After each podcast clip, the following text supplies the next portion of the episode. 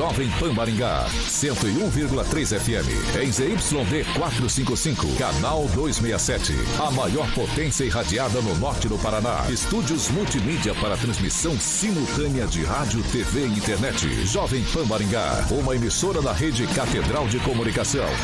Jovem Pan. Pan News. Oferecimento Peixaria Piraju. Gonçalves Pneus. Rede da informação. Jovem Pan. A rádio que virou TV. Entra no ar. O jornal de maior audiência de Maringá e região. Pan News.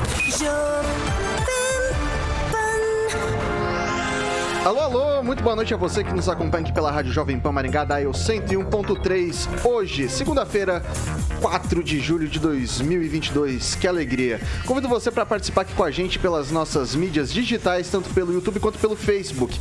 Facinho, facinho. Pega lá na barrinha de buscas, digita Jovem Pan Maringá, você vai encontrar nosso ícone, nossa thumbnail. Clicou, tá apto a comentar, pode fazer sua crítica, seu elogio, enfim, o espaço é aberto, o espaço é democrático aqui na Jovem Pan Maringá. Quer mandar sua mensagem com sua sugestão de pauta, quer mandar uma mensagem com a sua denúncia, tranquilinho, tranquilinho. Pega lá, 449 9909 1013. Repetindo, 449 9909 1013. Esse é o nosso número de WhatsApp. Pode mandar sua sugestão que a gente apura com o maior carinho do mundo e coloca em, em discussão aqui na nossa bancada, tá certo? E falando nela, mais bonita, competente e reverente do Rádio Maringaense, hoje com presença nova, hoje com um, um cast novo, vou colocar dessa forma.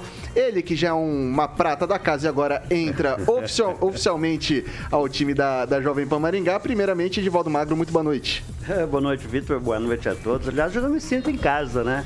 Eu fui tanto backup aqui tantas vezes que eu voltei agora em definitivo. E, por favor, não é essa, essa cadeira aqui originalmente pertence ao meu grande amigo e jornalista dos maiores que, eu, que essa cidade já teve e tem ainda, que é o Ângelo Rigon. Hoje a gente Mas tem. feliz aqui estar. Isso, e você estreia hoje com uma presença mais do que ilustre, né? Pois é, vou Peixoto. Aliás, tem um monte de pergunta para fazer aos senhores, especialmente sobre a Copa de 70. Eu tenho uma curiosidade. Seu senhor, como só senhor, senhor, não, por favor, né? É uma lenda do, do, do, do rádio, Oi, honrado, muito honrado em tê-lo. Oh, prazer é meu de estar no meio de. É, estar tá no meio de jornalista, eu estou sempre feliz, juro por Deus, eu gosto da nossa profissão. É muito bonito. Vou dar agora boa noite para Bárbara. Muito boa noite. Muito boa noite, um prazer também estar aqui com todos vocês nessa bancada que tá cheia hoje. E vamos bater esse papo aí que vai, ter, vai ser muito proveitoso. Emerson Celestino, muito boa noite. Boa noite, Vitor. Boa noite, bancada. Especial para o senhor Joseval Peixoto, para as ah, irmãs obrigado. que eu acompanho aqui. Uma boa noite, pessoal do YouTube. Vamos comentar, participar. Quiser mandar pergunta para o senhor Joseval, a gente está à disposição aqui. Tá, obrigado. Henri Viana, francês, boa noite. Boa noite, nossa bancada com mais brilho hoje, com a presença do Joseval e com mais peso com a presença do novo componente aqui. É, isso chama ironia nessa tua conversa aí.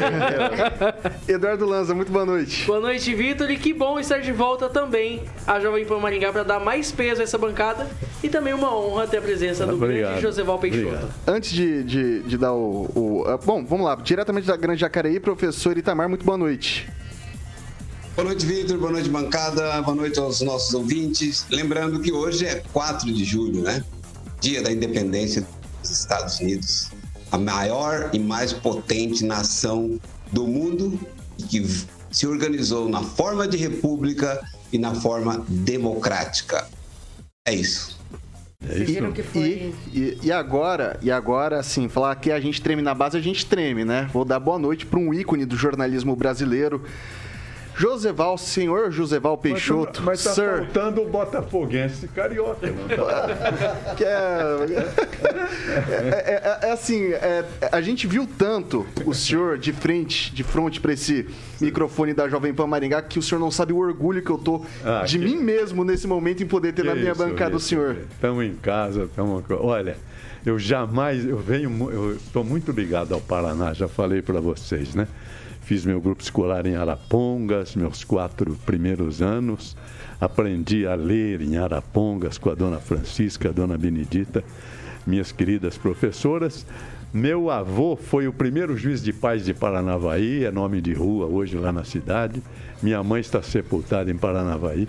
Pô, eu, eu conheço Maringá desde que. Desde quando não tinha o Maringá Novo. Quando abriu o Maringá Novo, depois emendou, e se, se falava aqui com muito orgulho que era a maior avenida do Paraná. Era a ligação de Novo com o pontinho azul aqui do, do cruzamento da estrada para Campo Mourão e para o norte do Paraná e para o oeste do Paraná, que é Paranavaí. Desde esse tempo, eu estou ligado. Seja muito bem-vindo tá, aqui à nossa bancada. Obrigado. E, eu vou... e tenho duas irmãs queridas aqui. aqui a Wanda Sucupira e a Edna Maria Guimarães. Maravilha. Viu? E, e, eu venho por elas também. A minha sobrinha, a filha da Wanda, inaugura hoje uma clínica estética avançada. Olha que maravilha. Que, especialização uhum. feita em São Paulo. Está concluindo. Meu, o, o, meu, o meu cunhado é o, o dentista é, é, Sucupira também, que, da família Sucupira, ele Isso. que deu o nome é o Vandir Sucupira. Uhum. E o meu outro sobrinho é um grande advogado um grande advogado, Sucupira também, aqui de. É o Jonathan Sucupira, aqui de, de Maringá. Eu estou em casa. Tá. E a, e a, gente espera que o senhor se sinta de fato em casa aqui tá, conosco. Obrigado. Vou dar também agora o nosso alô para ele, que é o maior skate jockey de Maringá, Paraná, Brasil, América do Sul, América Latina, Mundo, por que não dizer Galáxia Universo, titular do Rock and Pop, também do Jurassic Pan. Alexandre Mota, Carioquinha. Muito boa noite. Vitor, boa noite. É uma honra estar aqui, né? Tive o prazer de entrevistá-lo junto com toda a bancada das sete. Esse mestre na arte de fazer locução, que é o José Peixoto, original é do Repita. Aqui está ele ao vivo e a cores para o no nosso canal do YouTube. Uma honra estar de novo do lado dessa fera do rádio, né? É isso aí. Vamos aos destaques? Vamos lá. Eu sou vascaíno, José Val. Eu sou vascaíno. Eu te provocar. eu sei. Eu não vou, nem, vou nem pedir pra você falar do meu Vasco. Mas é, é, o bom é que o Carioca consegue assistir o Vasco dele lá em Londrina agora, lá né? Em Londrina. É verdade, José Val. É verdade. Boa, bem lembrado, bem lembrado. Ele subiu na vida. Veio subiu. pra cá. Veio pra Londrina. Exatamente. Ao destaque de hoje. Vamos, Vamos lá? ao destaque de hoje aqui no Pan News 18H. Vitor? Agora, os destaques do dia. Pan News. Jovem Pan. Evidentemente que vamos falar com Joseval Peixoto, é o grande destaque dessa edição do Pan News 18H. Vamos que vamos. A maior rede de rádios do Brasil. Eu, eu posso quebrar o protocolo? Claro. Posso claro. quebrar o protocolo? Ô, ô, ô Josival, são 6 horas e 4 minutos. Você pode dar a seta pra mim? é, 18 horas 4 minutos. Repita. 18 e 4. Ah, Você sabe que esse Repita foi criado para gente, na verdade, uma cópia do Matutino Tupi, com, é, que é um grande sucesso do Corifeu de Azevedo Marques. Aquele tempo não tinha satélite, não tinha nem televisão e nem carro, como tem hoje em profusão, né? Já tem um. Uhum um, um, um, congestionamento aqui em Maringá, para chegar foi difícil. No tempo não tinha. O, o, o matutino do Pico, o cara falava 7 horas 15 minutos. O outro repetia, falava 7 e 15, não perca sua condução. Então era para repetir, mais ou menos lembrar isso que a gente criou o Repita. E criou também de brincadeira, como acontece no rádio, e pegou, né? E o, e o... Não foi estudado, né? Bom, eu vou deixar a bancada aqui também se divertir com as perguntas. Tá vou começar com o francês hoje, nosso decano. Boa noite, José Boa noite, francês. Não há como deixar de começar com o futebol, né? Ah, pois não. Já que você é um dos responsáveis pela pessoa estar assistindo o jogo e ouvindo o radinho. É verdade. Né? É verdade. Opinião abalizada, né? É. Então, só uma pergunta: como é que foi aquela história lá de você transmitir a final da Copa do Mundo no México Nasce. por sorteio? Foi. É que, é que não havia satélite ainda. A transmissão era por linha física.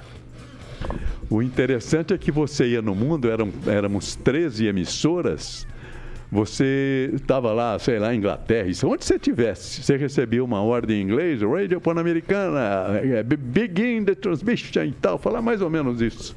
Aí você começava a falar com o teu estúdio, alô, Chico Vieira, era meu técnico, né?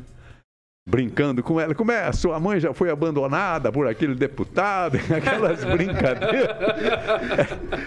para dar tempo dele plugar a coisa, né? Oh, Chico, vou contar até 10, vou entrar. Atenção, vou contar. 10, boa tarde. Eu ia até o fim. Aí todos nós íamos para o hotel esperar um telegrama para ver se a transmissão saiu. Nossa. Porque você não sabia se a transmissão tinha saído. E aí o que, que você. Ah, bom, do sorteio. O, o, México é o lado dos Estados Unidos e as linhas telefônicas eram usadas pela pujante economia dos Estados Unidos, que já foi exaltado aqui o país, para falar com a Europa, com a Ásia, para vender seus produtos. Para futebol, no México, sobrou uma linha para São Paulo e outra para o Rio. Na linha para São Paulo, nós éramos cinco emissoras, mas três principais, que era a Bandeirantes com Fiore e Giliotti. Tudo irmão, viu? Tudo irmão, porque nós viajamos no mundo, a gente brigava pela audiência, mas a gente era realmente muito amigo. O Fiore, o Pedro Luiz, que foi nossos mestres. O Pedro Luiz é meu padrinho de casamento, mas era meu oponente. E eu pela Jovem Pan. Aí falamos com o Pedro, o Pedro foi meu chefe, lógico, né? Foi, Pedro, o que vamos fazer? Ué, um irradia o primeiro tempo, outro irradia o segundo tempo, outro abre, faz o meio e fecha. Aí roda. Quem abriu, irradia o primeiro e tal. E se o Brasil for para a final? Porque o Brasil era bicampeão, o Uruguai era bicampeão e a Itália era bicampeã. Quem ganhasse no México ficaria em definitivo com a taça Gilles Rimet, que era uma taça tudo de ouro, né? criada em 1930, portanto já tinha 40 anos. O tricampeão ficava com a taça. E se o Brasil for para a final? Falei, bom, aí um irradia 30 minutos, outro irradia 15 e 15 e o outro os 30 finais. E o filé, realmente, se o Brasil está na final, era os 30 finais. Porque você ia declarar o Brasil o perdedor ou campeão. Aí por que nós falamos? Vamos no Dr. Paulo Machado de Carvalho fazer o sorteio. Fomos lá, o velho lá, Marechal, nos recebeu. Era o mundo dele, né? Era o mundo dele, era futebol. Tá, recebeu, tal, não sei o quê. Vamos fazer o sorteio. E eu ganhei os 30 finais. E recebi o jogo 1 a 1 Você imagina? Quem irradiou os três gols do 4 a 1 tendo à direita Fiore Giliotti, sem poder falar, porque era minha vez, e Pedro Luiz, meu padrinho de casamento e mestre de todos nós, sem poder falar, que era minha vez. Eu, eu, fiquei até constrangido, né? emocionado, mas constrangido. Eu que irradiei os três gols do 4 a 1 Evidente que eu já doei isso lá para o Museu do Esporte, tudo para São Paulo. Mas não, e hoje montaram, porque era só rádio. E, e montaram o, o, é, com a imagem dos gols. Outro dia ainda a, a, a TV, a TV, esqueço o nome lá de, de Santos, me chamou para fazer uma entrevista, não sei o quê, não sei o quê, a Tribuna de Santos. Mas era mentira. Eles queriam me levar ao Clodoaldo, porque o Clodoaldo, na transmissão daquele quarto gol que o Carlos Alberto fez, o Clodoaldo deu um show. Ele primeiro driblou um italiano, driblou outro italiano, e eu fui em cima. Pô, tinha 30 anos, eu subi em parede, né? Bola com o Clodoaldo, fintou um italiano, outra finta. Quando ele dá... Olha o passeio de Clodoaldo, isso está na transmissão. E eles foram me levar ao Clodoaldo, na verdade, para tirar foto, tudo. Foi nosso encontro. Eu chorei, Clodoaldo, aquelas coisas de brasileiro, né? Mas então foi isso que aconteceu. Foi um, um acaso. Eu irradiei por mero acaso, porque na verdade eu era a terceira geração. Eu vou, foi, não. Eu vou passar para o Edivaldo fazer. Eu queria pegar já esse gancho, porque antes do senhor chegar aqui, ele já tinha me confidenciado. Eu vou te expor no ar, Edivaldo.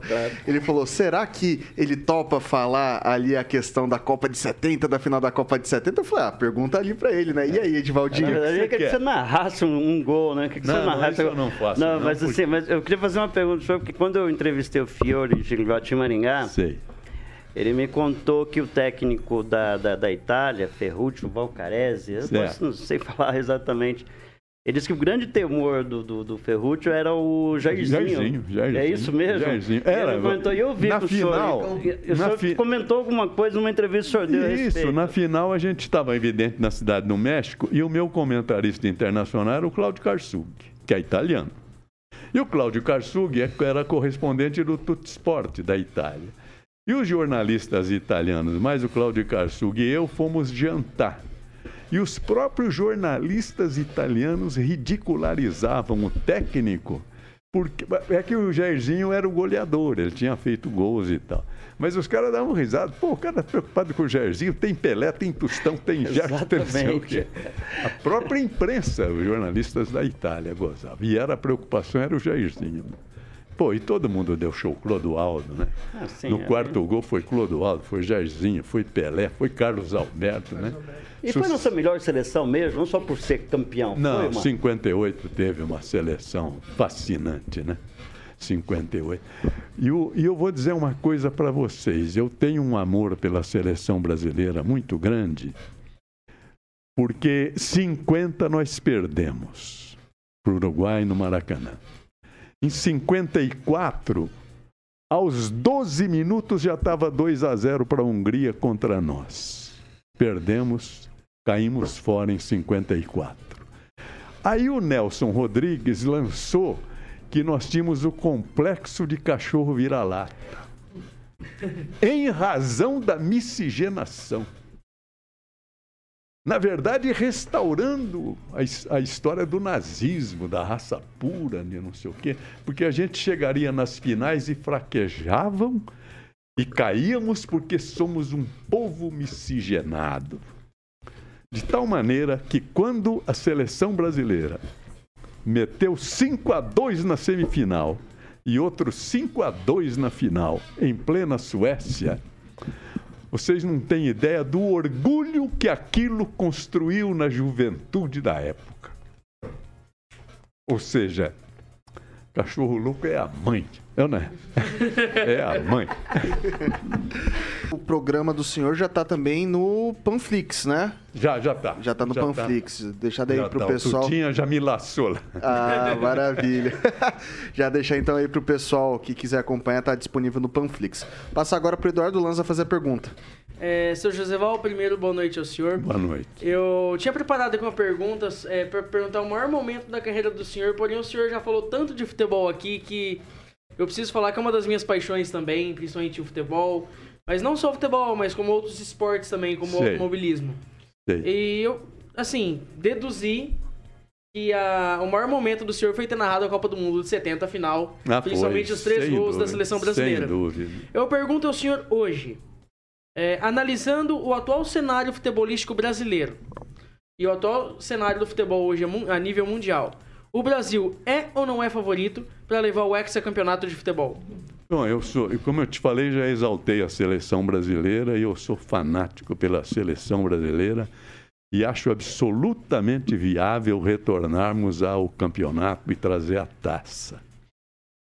Porque a gente vê os grandes times, né? O PSG da França, o, o Messi lá em Barcelona, e nós ainda é, caminhando aqui, gatinhando praticamente. Mas a gente se esquece que o Brasil é o único que esteve em todas as Copas do Mundo. Nenhum país esteve em todas as. Nós, desde 1930, estivemos em todas. O Brasil tem o maior número de jogadores jovens espalhados pelo mundo. Inclusive fonte até para outras seleções, né? Não é verdade? Inclusive, e não, e grandes, o PSG, não sei o quê, financia clubes, inclusive amadores no Brasil, para levar jovens brasileiros para integrar o seu time. Então, por questões de. E o futebol é mistério por causa disso, a gente não sabe qual é o resultado. O fato é que a gente tem perdido. Podemos ganhar, mas temos perdido mas ainda é o grande futebol, a- a- a- o grande berço do futebol mundial ainda está aqui, é o Brasil, na minha opinião, sem dúvida. Eu... O senhor acredita na seleção mesmo? Eu acredito. Sem jogador do Botafogo? Nem para chamar o Chay, né? eu vou te falar, quando eu torci para o Botafogo, que era a década de. A Copa da Suíça, 54, que eu comecei a torcer, eu, era um, eu estava num colégio interno em Paraguaçu Paulista, colégio é, americano, né? Era um internato em que os portões eram abertos. Você podia sair, entrar. Isso era coisa de americano. E eu fui morar na casa de uns tios que ele era botafoguense e o meu primo também era botafoguense. Que era locutor de alto-falante. E foi onde eu aprendi a falar com 15 anos de idade, graças a esse, essa casa que me acolheu, da minha tia Lola, do tio Zé. E o Botafogo tinha Garrincha, Didi, Newton Santos, Quarentinha. Pô, era o grande time do Brasil, era o Botafogo. E meu tio era botafoguense, meu primo era botafoguense, eu tive que ser botafoguense. Não tinha jeito. Eu vou passar agora para a Bárbara. Eu queria. Eu, na verdade, vou acabar saindo assim um pouco do, do tema futebol, mas se vocês quiserem voltar depois, fiquem à vontade. É, queria perguntar para o senhor, né, que está há tantos anos aí no jornalismo, é, as maiores diferenças que você vê desde as décadas passadas até hoje, se você sente que a internet ela favoreceu a apuração da informação ou na verdade ela favoreceu fake news. Qual que? Então não, eu queria não. ver aí sua visão sobre isso. Favoreceu o rádio, sem dúvida, não é? Sem nenhuma dúvida. Quando veio a televisão, é, é, é Bárbara, né? Isso. Porque aqui botaram seu nome com diminutivo, Bárbara. É, bar é Barbarella, é, é meu nome artístico. é Barbarella. É. Barbarella. Mas eu, quando veio a televisão, a televisão não tinha ninguém, levou todos os grandes artistas tirando do rádio. Você quer um exemplo? Em 54, quando eu estava na casa do meu tio, a gente só ouvia a Rádio Nacional, do Rio de Janeiro, tinha uma outra rádio, que era a Mairink Veiga, que na sexta-feira apresentava um programa de humorismo, que o carioca é de humorismo, chamado A Cidade Se Diverte. O fecho deste programa era a escolinha do professor Raimundo, com Chico Anísio, que depois ficou anos e anos no ar, está no ar até hoje, mesmo depois da morte do Chico Anísio. Isso era o rádio. Quem fez o Chico Anísio foi o rádio, não foi a televisão. Ele foi depois. Então dizia-se que, o, que o, a televi o rádio estava morto. Realmente o rádio penou muito tempo e tal. Até que num fato jornalístico importante, três fatos. Incêndio do Joelma, o incêndio do, do da, da outra, eu me esqueço o nome, e uma grande tempestade que deu no dia da FUVEST, no dia que os jovens teriam que ir na FUVEST, o portão fechava ao meio-dia. E não ia dar para chegar em São Paulo, meio-dia, porque o São Paulo parou com aquela, né, derramou água do Rio Pinheiros, tudo, e não dava.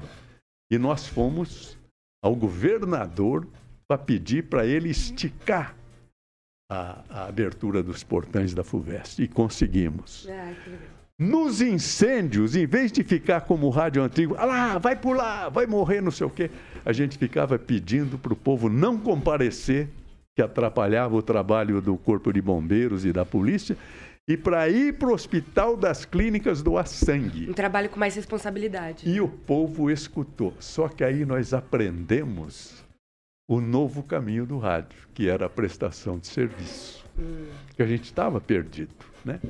Depois, com a vinda da internet, você, não, a internet agora vai tomar conta. Não.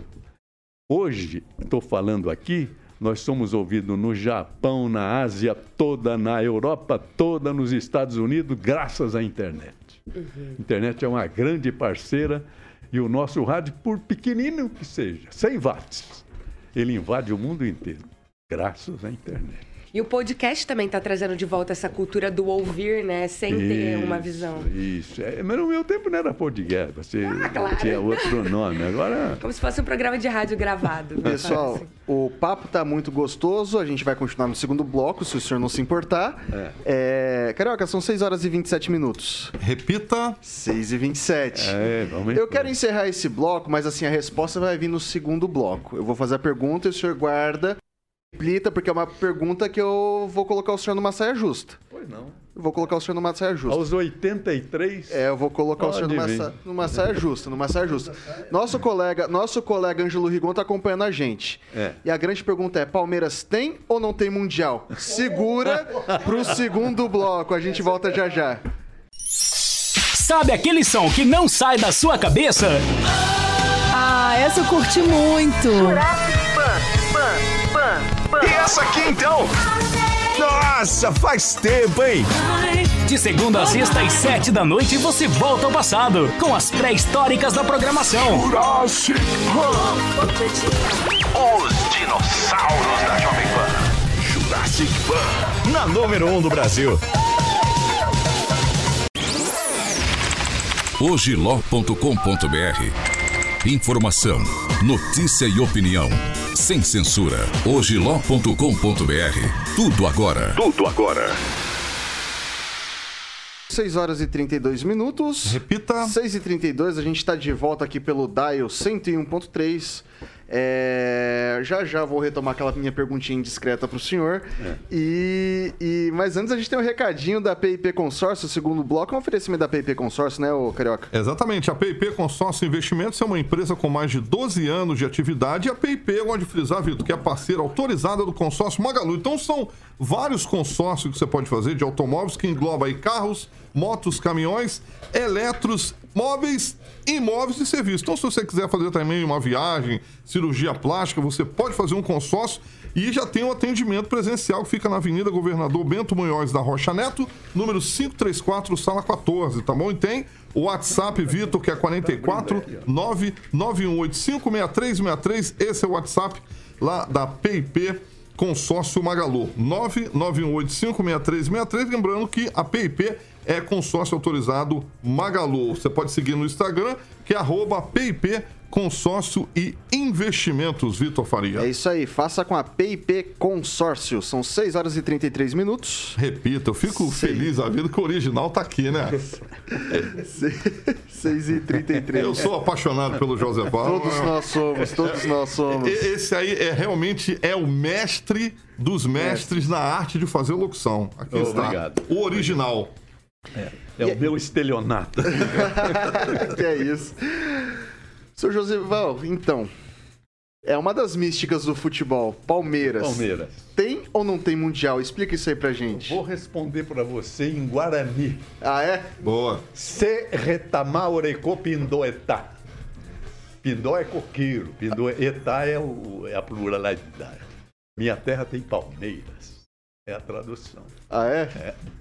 Em indígena, em Guarani. Se retamar orecô pindoetá. Olha aqui. Eu acho que ele tem o título. É o título da época. Não tem a grandeza do título. O Uruguai foi campeão em 30, tinha meia dúzia de clubes. Mas ele é campeão de 30. Não é verdade? E foi bicampeão depois, em 34. A Itália ganhou em 38 com uma pressão do Mussolini, que a Copa foi na Itália. Eu, eu tive com o Leônidas, foi meu comentarista. O Leônidas era o grande gênio da década de 30, né? Eu falei, Leone, mas o- a seleção brasileira tinha duas seleções, uma paulista e uma carioca. Só o Leônidas participava das duas. Num jogo era paulista, no outro era carioca. E nós perdemos. O Leônidas, no jogo contra a Polônia, nós ganhamos de 6 a 5, ele fez quatro gols. Eu tive um dia na Polônia com a seleção brasileira e o Leônidas. Estava vivo o Stepanik, que foi quem marcou o Leônidas. O grande destaque dos jornais não era a seleção brasileira, era o diamante, era o Leônidas. Viu? Eu- isso, não, e em homenagem a ele, o diamante negro, né? Falei, não, mas como é que nós vamos perder? Como é que o Domingos foi fazer aquele pênalti no Piola? Ele falou, mas foi um erro do juiz. Falei, mas ele deu uma paulada, só que a bola estava fora de campo. Tinha que expulsar, mas dar o pênalti não, porque não estava em jogo. Não sei se é verdade, foi o Leônidas que me falou. Eu nasci em 38. Tá, é, acho que é, dois meses depois da Copa, né? Que deve ter sido em julho. Então é isso aí. Maravilha, vou passar agora para o francês fazer a segunda pergunta dele. Pegou de surpresa. Passa para outra. Vai lá, Edivaldo, então. É, eu, na verdade, eu vou, eu, na verdade, fazer um comentário, né? Enquanto o Celestino festeja, né? Fez uma pergunta, professor festejando a relação entre o governo e o PCC. Enquanto você tem um governo também envolvido numa suposta morte e há indícios né, de uma vereadora, a gente não pode, a gente não pode jamais celebrar isso. Não, não. A gente pode. vê uma vantagem tática, né? Ou a direita, a esquerda. É. O pessoal foi muito lúcido ao falar que acho que um país que tem que escolher entre Lula e Bolsonaro, ele errou, sabe? Não é? um momento muito trágico para um país Muito que é trágico. levado a essa encruzilhada. Muito trágico. O pessoal também falou com muita propriedade o que nós temos aqui é um ativo fantástico, que é o brasileiro. O Verdade. brasileiro supera Verdade. as Verdade. crises, as tragédias. Pô, eu... Este país é muito maior. Eu fico feliz que o senhor está trazendo isso no seu programa, com relação a mostrar a beleza desse país, como esse país é Verdade. grande, poderoso e altivo. É. Essas conversas de esquerda e direita, a gente tem que superar isso. Tem que O Celestino superar. vê isso como uma vantagem, um governo metido com o PCC. Não. Nós não temos que lamentar imensamente um governo, e seja lá qual que é o governo, Qualquer um. metido com organizações criminosas.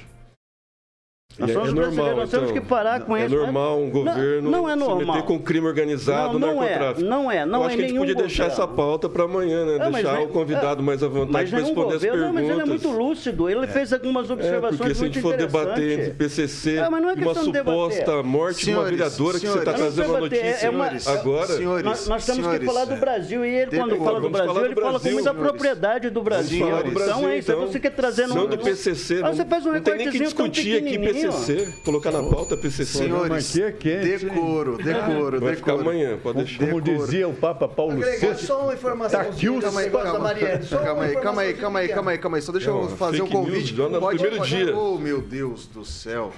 Obrigado, gente. Aí, ó. O senhor sabe como é que é, né? Esse, esse nosso.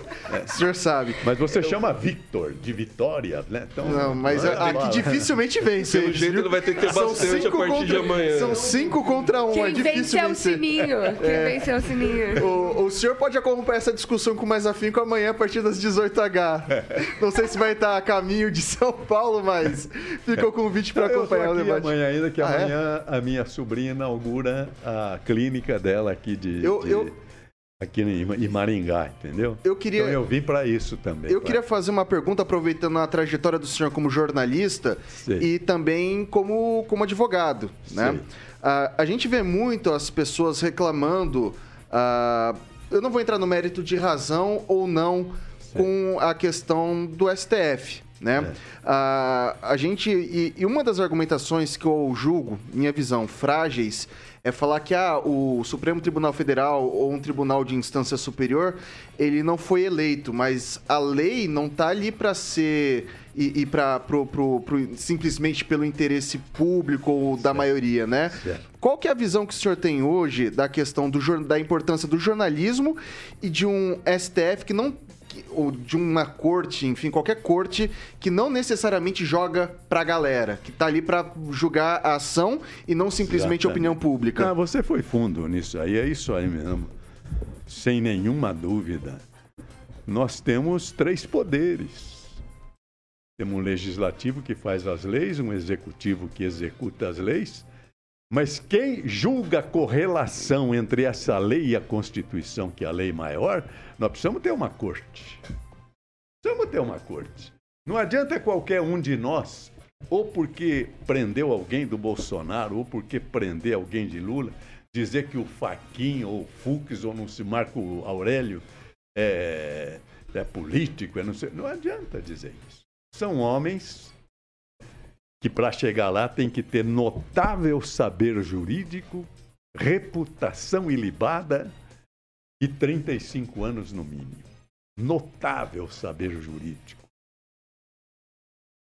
E eles decidem, mas assinam a sua sentença.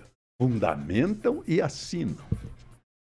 Agora, você dizer que o, o, o fulano é, é, é de direita, o faquinha é isso, não há fundamento. Você tem que pegar o texto. Olha, nesse caso, o seu Faquinha errou, porque a Constituição diz isso, o Nelson Hungria fala isso, o Aston de Barro Monteiro falou isso, o Gofredo Silva Teles falou isso, o, e, e, e, e o, o, o, STJ já decidiu assim, assim, assim. Você fundamenta e você critica uma sentença. Agora, dizer que o cara. É, é o cara chegou para o Marco Aurélio, eu gostava do Marco Aurélio. Falou, mas os senhores estão decidindo contra a opinião pública. Ele falou, bom, então não precisa do Supremo, basta o Ibope. Você faz a pesquisa e fecha o Supremo. O Ibope é que manda. E saiu. Então basta o Ibope. Nós temos que ter uma corte. Agora, querer, por exemplo, que o, o Exército fiscalize a eleição do superior do, Tribunal eh, Federal é, do Tribunal Eleitoral, isso é submeter o poder judiciário ao poder militar. Não pode fazer isso. Na nossa Constituição, quem julga a licitude dos atos e das leis é o poder judiciário. E acabou. Você não pode ter um outro poder acima do Supremo, senão você tinha que ter um outro poder acima do poder que está acima do. Você ia parar onde? Ia parar no céu. Tem que ter uma corte. Ela falha, ela falha, mas ela falha de forma fundamentada. Aliás, agora vocês mexeram num campo que é a minha paixão. O meu professor Miguel Reale criou a teoria tridimensional do direito. É, é importante para o público ter noção disso. O direito era só a norma era Hans Kelsey, o autor da tese. A norma valia de cima para baixo. A lei falou, acabou. Veio um sociologista francês chamado Digui e falou: não. Antes da norma, há a relação social. Eu e você decidimos fazer uma sociedade, depois vamos fazer o contrato. Então, o direito está na relação social, é o sociologismo veio o Reale e criou a, a, a, o valor, o conceito de valor. Entre o fato social e a norma ao conceito de valor. Quando esses valores se alteram, a lei se altera. Hoje, adultério não é mais crime, era crime até outro dia. O crime de sedução acabou no Código Penal da menina que é levada ao sexo antes dos 18 anos pelo seu namorado. Compreendeu? Então, o direito é isso. Os, a sociedade não é estática. Os conceitos morais variam no tempo e no espaço. Consta que lá na, no Alasca, no Iglu, tem aquele casinho que você vive lá debaixo de gelo, se você chegar lá, você dorme no meio do casal.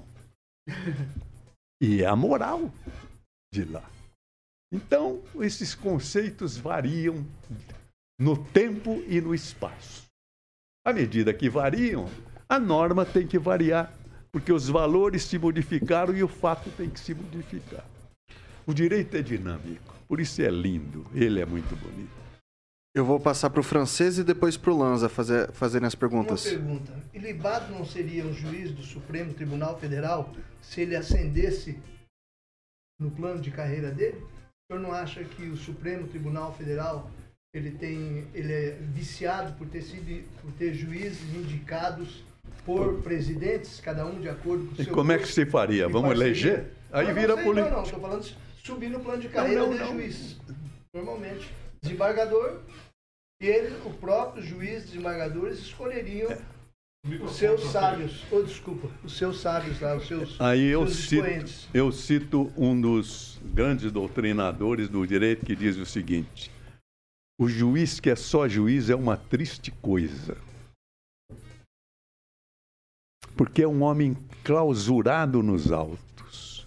É um embibliotecado O juiz tem que nascer da própria vida.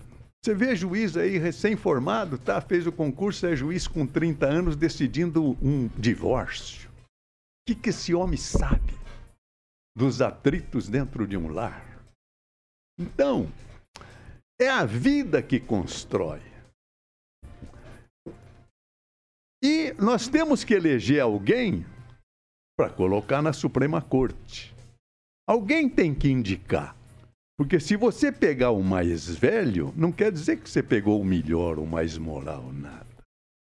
Mas é de se supor que o presidente da República, diante do conceito de que tem que ter ilibada reputação e notável saber jurídico, ele tem que botar lá o Rui Barbosa, ele tem que botar lá gente que sabe o direito, não é verdade?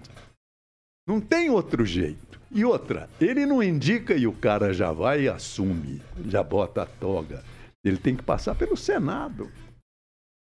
Ah, mas o Senado não, não sabatina. O que nós vamos fazer? Tem que mudar também o Senado? Porque tem que passar pelo Senado antes de ser confirmado como juiz da Suprema Corte Brasileira. A Constituição é perfeita, mas pressupondo que cada um vai cumprir o seu dever. Como é que vai fazer? Eu não vejo outra forma de você colocar uma pessoa lá. E outra coisa, o Supremo é um direito constitucional. Ele tem que ver a legalidade da Constituição, da lei diante da Constituição. O problema é que ele está decidindo até briga de galo. Pô. Então, com 11 meninos, não pode. Pô. Tem que restringir, aí falta uma lei, a, a, a, a, a, jurisprudência, é, a jurisdição do Supremo tem que ser circunscrita aos termos da Constituição do Brasil. E não decidir desquite, decidir, é, sei lá, falência. Não. Prender quem me xingou. E, quem xingou, isso, próprio, isso aí. E, não pode, não é isso não. não é então, isso, mas não. quem é que vai cuidar disso, para que isso seja cumprido? Nós temos um. Constituição deu. É, nós temos um, um, deputado federal pelo Paraná, o Paulo Eduardo Martins, que está entrando com uma PEC a respeito disso. É. Limitar os poderes do, do Supremo. Como você vai, vai limitar o poder do Supremo? o que está na Constituição, que eles cumpram o que está na Constituição, simplesmente. Ué, mas está para, para que eles foram eleitos, eles foram colocados ali para cumprir. Né? Que já é inclusive Exato. a própria função do, do juiz. Mas eles Acabar cumprem, com as decisões é monocráticas. Eles cumprem dentro da convicção deles. Exatamente. E eles Colocar decidem eles e assinam. No quadrado. Agora, se ele errou, e tem muito erro na primeira instância, na segunda instância, na última instância, não é?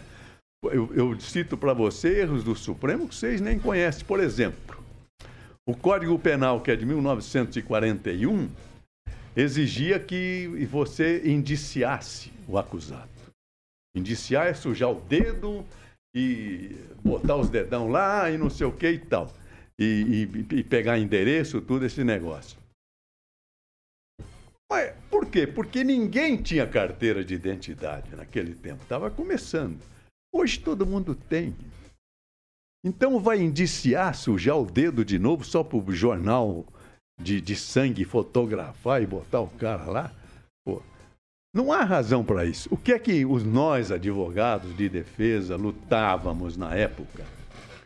Quem já tem sua carteira de identidade, seu CPF, não precisa mais passar por indiciamento. O Supremo não aceitava. O, o TACRIM, o antigo Tribunal de Alçada Criminal, acolhia nosso pedido. Mas o promotor recorria, chegava no Supremo, o Supremo não. A lei diz isso, tem que cumprir. Mas os valores se alteraram. Não precisa mais. Hoje é lei vigente. Hoje está no texto constitucional. Quem já é indici... quem já tem sua carteira não precisa ser indiciado. Quer dizer, mas foi preciso mudar a Constituição, porque o Supremo era contra. Né? Supremo era... Outra coisa, você quer ver outro exemplo que aconteceu na minha vida? O... É, o povo conhecia da menina que foi seduzida, tem que ter casamento na polícia. Ia lá na, na polícia, casava e o sedutor não respondia a crime nenhum. Porque houve o casamento. Era política criminal. Em vez de você ter uma menina prostituída, porque perdeu sua virgindade, a moral era muito é, rígida na época, e um cara que foi para a cadeia, você construiu uma nova família. E aí tinha casos assim, ó. No curso do processo, a menina gostava do outro cara e queria casar com outro cara ou casava com outro cara. Aí ele foi falar para o juiz, doutor, mas eu quero casar com ela. Ela já casou. Não interessa. Vai ser condenado. Mas como, pô? Isso a gente questionava, o Tribunal de Tacrim aceitava, o Supremo não aceitava. E mandava o menino para cadeia. Então tem coisas absurdas do Supremo, como nós questionamos há 50 anos. Mas daí você derrubar a corte é um, é um caminho muito longo. Nós temos que debater como. Historicamente, toda vez que eu falo para a juventude, eu cito esses exemplos para mostrar que o advogado tem que se sobrepor a parte petrificada da doutrina e da jurisprudência, em questão do conceito de valor, que se altera e altera a própria lei. Eu vou passar para o Eduardo Lanza fazer a última pergunta. Ok. É, Sr. José minha pergunta vai ser um pouco mais tranquila. Vai envolver um pouco de direito e um pouco de esporte, tá? É. É, bate-bola, jogo rápido. Eu gostaria que o senhor citasse que, como exemplo na carreira do senhor, duas pessoas da imprensa esportiva e duas pessoas do direito que são inspiração para o senhor. Tá bom, Gofredo Silva Teles e Reale. O Reale criou a teoria tridimensional e o Gofredo era um homem extraordinário. Minha querida Barbarella. Oi. Um dia, no, na, na, é, na aula de Gofredo Silva Teles, a gente já Todo mundo querendo ser Rui Barbosa. Francisco. Aí uma colega chamada Diva, o de Nicola, uma grande advogada em São Paulo, levantou o braço e falou, professor, eu não queria que o senhor falasse de direito, fala sobre o amor. Levou uma vaia, né? Bom, vamos falar sobre o amor. Foi uma das mais lindas aulas que eu assisti do Gofredo. Nossa Senhora, ele falava aqui, o amor é o exercício da verdade. A verdade é irmã da beleza. Por isso, só é belo o que é verdadeiro. Olha onde ele foi. Nesse sentido, a aranha é bela, porque realiza a verdade do ser aranha e foi por aí afora. Então são dois homens que eu cito, mas com muita saudade até, porque os dois já morreram. O Gofredo, nossa, eu falo do Gofredo uma hora aqui, porque eu convivi com ele. Depois eu fiz um programa na Jovem Pan, que é a, Sexta-feira da Paixão, eu que fazia. E o Gofredo tinha a mania de dizer que o mundo está em ordem. Maria não, era uma das teses dele. Ele falava, é impu... quanto tempo nós temos? Mais seis minutos. Ah, então dá, vai dar.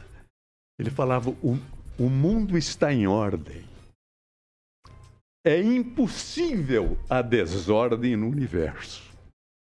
Se você chegasse em Hiroshima ou Nagasaki depois da bomba, você ia falar: Meu Deus, que desordem! Ele falava: Não. Aquela é a ordem resultante da explosão. Olha só. E ele ia. E eu. Você vê como a gente jornalista é maldoso. Por que, que eu fui lá? Para perguntar para ele. Ele era espiritualista, ele era um metafísico, não é? Portanto, acreditava em Deus. A filosofia se divide em dialética e metafísica. Eu cheguei para ele, porque era o programa da Semana Santa, eu sabia que ele era religioso. Falei, professor, o senhor nos ensinou que não é, não é possível a desordem. A ordem é a íntegra da existência. Mas como é que o senhor explica o milagre? Porque o milagre rompe a ordem. Eu falei, pô, peguei ele, né? Peguei o cara. Olha, Vitor, a lição que eu recebi, ele tremia um pouco a boca, pensava um pouco, ele falou, meu jovem, tudo é milagre. O que nós chamamos de ciência é um milagre que já foi desvendado. É que nós nos, nos habituamos ao milagre e não percebemos que você pega uma sementinha desse tamanho, põe no, dentro da terra e aquilo explode num baobá, numa peroba, numa figueira, numa caviúna, num marfim de toneladas. Para a gente é comum. Mas era uma sementinha. Ele fala: tudo, na verdade, é milagre. Ele acreditava em Deus piamente. Quer dizer, deu um show e, nossa, enalteceu o meu programa, porque era um programa, o Tuto era muito religioso, a PAN, a PAN cons conseguiu a sua credibilidade respeitando a família, fundamentalmente. Tanto que chegava na Semana Santa, o que, que o rádio fazia? Tocava música clássica. Sexta-feira da Paixão, aquela música clássica o dia inteiro. Ele falou: não, nós vamos falar 20 horas de Cristo. Pegou Milton Parron, mandou correr. Correu o país todo atrás dos cardeais. É, e eu para apresentar, o Antônio Alexandre para ler os textos que eu separei, porque eu, eu conhecia muito a Bíblia por causa do colégio presbiteriano. E eu fui interno quatro anos. Colégio americano. E o Tuta sabia disso. E me escalou, assim como ele escalou para fazer carnaval, eu falei, Tuta, eu não entendo de carnaval. Falou, nenhum paulista entende. Você vai lá, vê o que é aquilo 40 dias depois, ele falou: agora vamos falar 20 horas de Cristo. Ó, foi uma das maiores. Está no ar até hoje. Está meio século no ar. A, a, o Sermão da Paixão, segundo a Jovem Pan. Então, e o Gofredo, tentei pegá-lo, ele me dobrou de novo. Era um negócio. Assim que é bom, né? É. Então é isso aí, gente. Seu Joseval Peixoto. Muito obrigado pela presença aqui hoje. A gente, eu, em, em nome do grupo Catedral, da Rede Catedral de Comunicação, a gente agradece muito a presença do senhor. Eu só peço para vocês me autorizarem a toda vez que vir a Maringá, vir para cá, porque aqui é que eu tô, tô em casa. O convite, ó, ó eu, tô, eu, tô, eu, olho para esse menino aqui, eu falo, ah, o dia que vier, você avisa que a gente coloca ele para correr, o senhor vem comentar com a gente. tá brincadeira, brincadeiras à gente, parte. obrigado, muito obrigado pela tarde, pela oportunidade que me deu de eu fazer meus floreios todos aí de direito, de e de e, e de, de jornalismo. Como eu falei para vocês, eu sou muito ligado ao Paraná, aprendi a ler na cidade de Arapongas, na minha cartilha, e, e, vivi a vida toda. Meu avô foi juiz de, de, de paz em Paranavaí, nome de rua, lá tenho muito orgulho dele. Toda vez que eu falo dele, eu me lembro de Manuel Bandeira na evocação do Recife. É uma coisa linda ele fala: a vida não chegava nem pelos jornais, nem pelos livros, vinha da boca do povo. Da língua errada do povo, não. Língua certa do povo. Porque ele que fala gostoso português do Brasil. Recife brasileiro, com a casa do meu avô. Eu até me emociono. Nunca pensei que ela acabasse.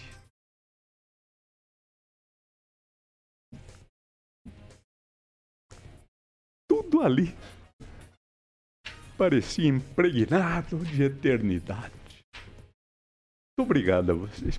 Nós que agradecemos. Nós que agradecemos.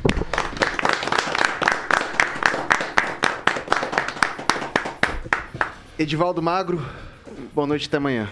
Boa noite, boa noite, Losival. Boa noite. Essa emoção, pela, pela, pela emoção. É e Desculpe. muito obrigado pela defesa que o senhor fez da democracia e das nossas instituições tão ameaçadas hoje. Obrigado, obrigado mesmo. Como bom democrata, nós devemos ser trincheira contra tantas ameaças. Obrigado. Barbarella, boa noite, até amanhã. Muito boa noite, faço das palavras do Edivaldo as minhas. Emerson Celestino, boa noite, até amanhã. Boa, boa noite, agradecer ao senhor Josival pelas palavras, pelos ensinamentos e até amanhã. Henri Viana, francês, boa noite, até amanhã. Boa noite, muito obrigado aí pela aula e pelo sentimento que o senhor deixou entre a gente. Isso é Não, muito obrigado. importante. Obrigado. Eduardo Lanza, boa noite e até amanhã. Boa noite, Vitor. Até amanhã. Boa noite, seu Joseval. E muito obrigado pela experiência que o senhor pôde compartilhar Ah, hoje obrigado. na bancada. Eu me sinto completamente honrado de estar podendo compartilhar esse momento com o senhor. Tá, obrigado. De Jacareí, professor Itamar, muito boa noite. Boa noite, Vitor. Boa noite, bancada. Boa noite aos nossos queridos ouvintes e até amanhã. Alexandre Mota, Carioquinha. Vitor, vamos de Jurassic Pan flashback, midback. Tem no dia que o Josival veio aqui na, na bancada das sete, ficou uma coisa na minha cabeça. E ele falou na época das eleições, pena que a gente tá com o tempo estourado, mas é, isso ficou na minha cabeça. O povo não mente para a Jovem Pan, lembra disso? Lembro, lembro. E nós falamos, é, chegamos a essa conclusão em, em- em duas pesquisas eleitorais.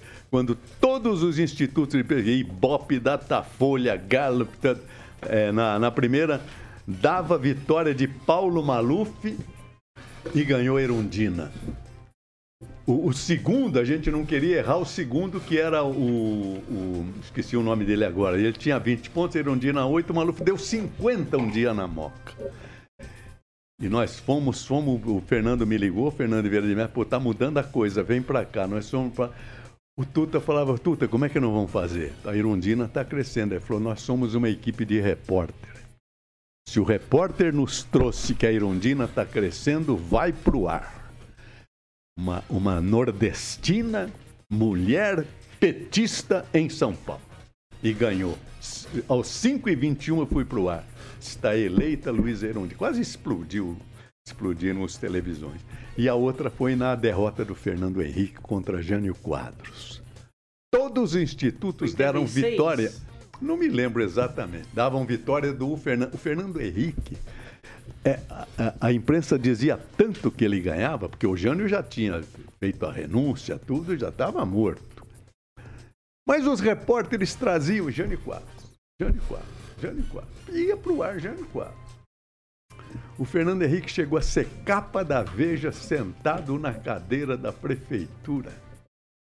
Tanto que o Jânio, quando foi eleito, ele chegou com o Rodiazol, lembra? Que fez assim na cadeira. Se eu não me engano, o Augusto Nunes tirou essa foto. É? Bom, Fernando Henrique sentado na cadeira. Olha só. Olha só. É. Pessoal, é, novamente então, não vou nem pedir a próxima música, já esperamos, estouramos tudo o tempo Uma honra, aqui, né? uma honra, Uma uma honra, mas mais do que justificado, né? E daí eu queria encerrar é, que a gente tem. O senhor citou Manuel Bandeira e tem uma, uma poesia dele que chama Poética É. e diz: Estou farto do lirismo comedido, do lirismo bem comportado. E é isso que a gente faz com o jornalismo. Isso aí. Jovem Pan Maringá, a rádio que virou TV tem cobertura e alcance para 4 milhões de ouvintes. Até amanhã.